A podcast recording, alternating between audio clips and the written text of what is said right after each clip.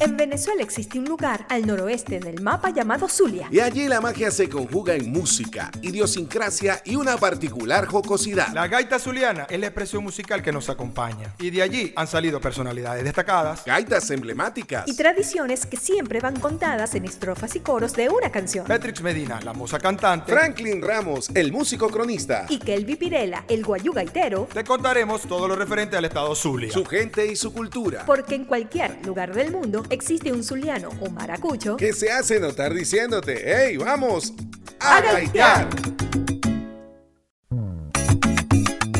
Hermano, acabo de escuchar a Betulio Medina y no hay voz en este planeta que se me parezca más a la Navidad que esa, chico. Chicos, sí, pero vos sabéis que él no siempre fue cantante. Comenzó la música como maraquero y después bajista. No, no, no, no. No, no, no, no. ¿Cómo es eso? ¿Cómo es? Aquí hay alguien que nos puede echar ese cuento mejor que nadie. Bet. Bueno, yo no había nacido, pero sí. Capullito, capullito de azucena, el ramito de verbena. Yo te quiero porque sé que tú me quieres, porque sé que tú eres buena.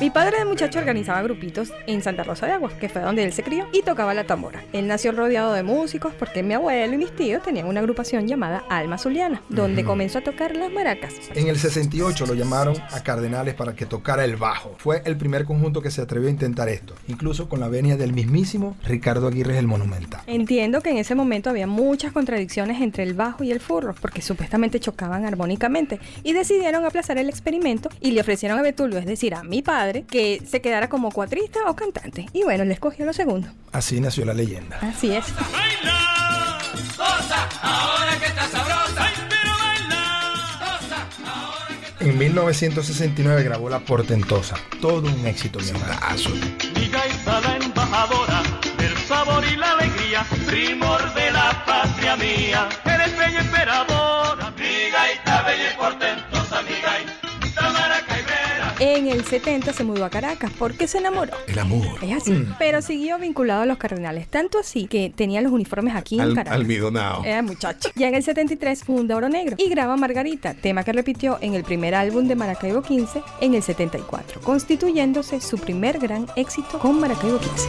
¡Ay, Margarita!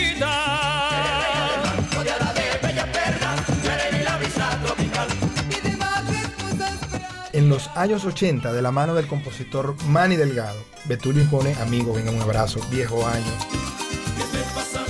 Y otros temas de corte navideño que lo convirtieron en la voz decembrina por excelencia del género. Bueno, Betulio se mantiene como un roble y sigue llenando de Navidad los hogares venezolanos, a la par de que presta su voz para la bonita obra de los chiquinquireños. Vamos a escuchar de todas, todas las que a mí más me gustan. Dame una esperanza moza, mira que si no me muero. Conocí una moza que me impresiona donde la nomás.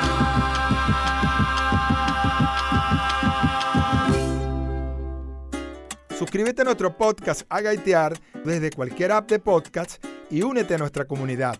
Te esperamos. Hijo, alegrame la vida.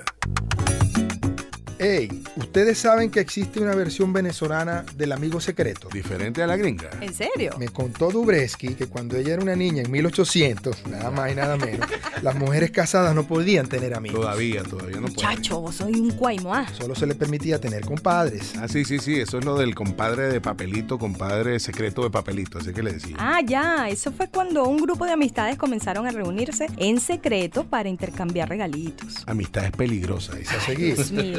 Actualmente, aquí y en otros países, a este juego navideño se le llama el amigo secreto. Los amigos, compañeros de trabajo, novios, arrejuntes, peores nada y familiares han mantenido con vida este bonito compartir. Pero cuando se trata de jugar al amigo secreto, existe cualquier tipo de personajes. Está el agarrado, El generoso, el de mala suerte, porque siempre le toca el nuevo o el pasante. Está el averiguador que quiere saber quién le da a quién. el que se delata adrede para recibir un buen regalo. El que dice a quién le regala por odiosidad nada más. Y el vivo, el que manda a comprar a otro el regalo para no pagarlo él. Y antes, pero mucho antes, existía el que no tenía tiempo para comprar el regalo y daba cobres en efectivo. ¿Con cuál te identificáis vos? Y a ver,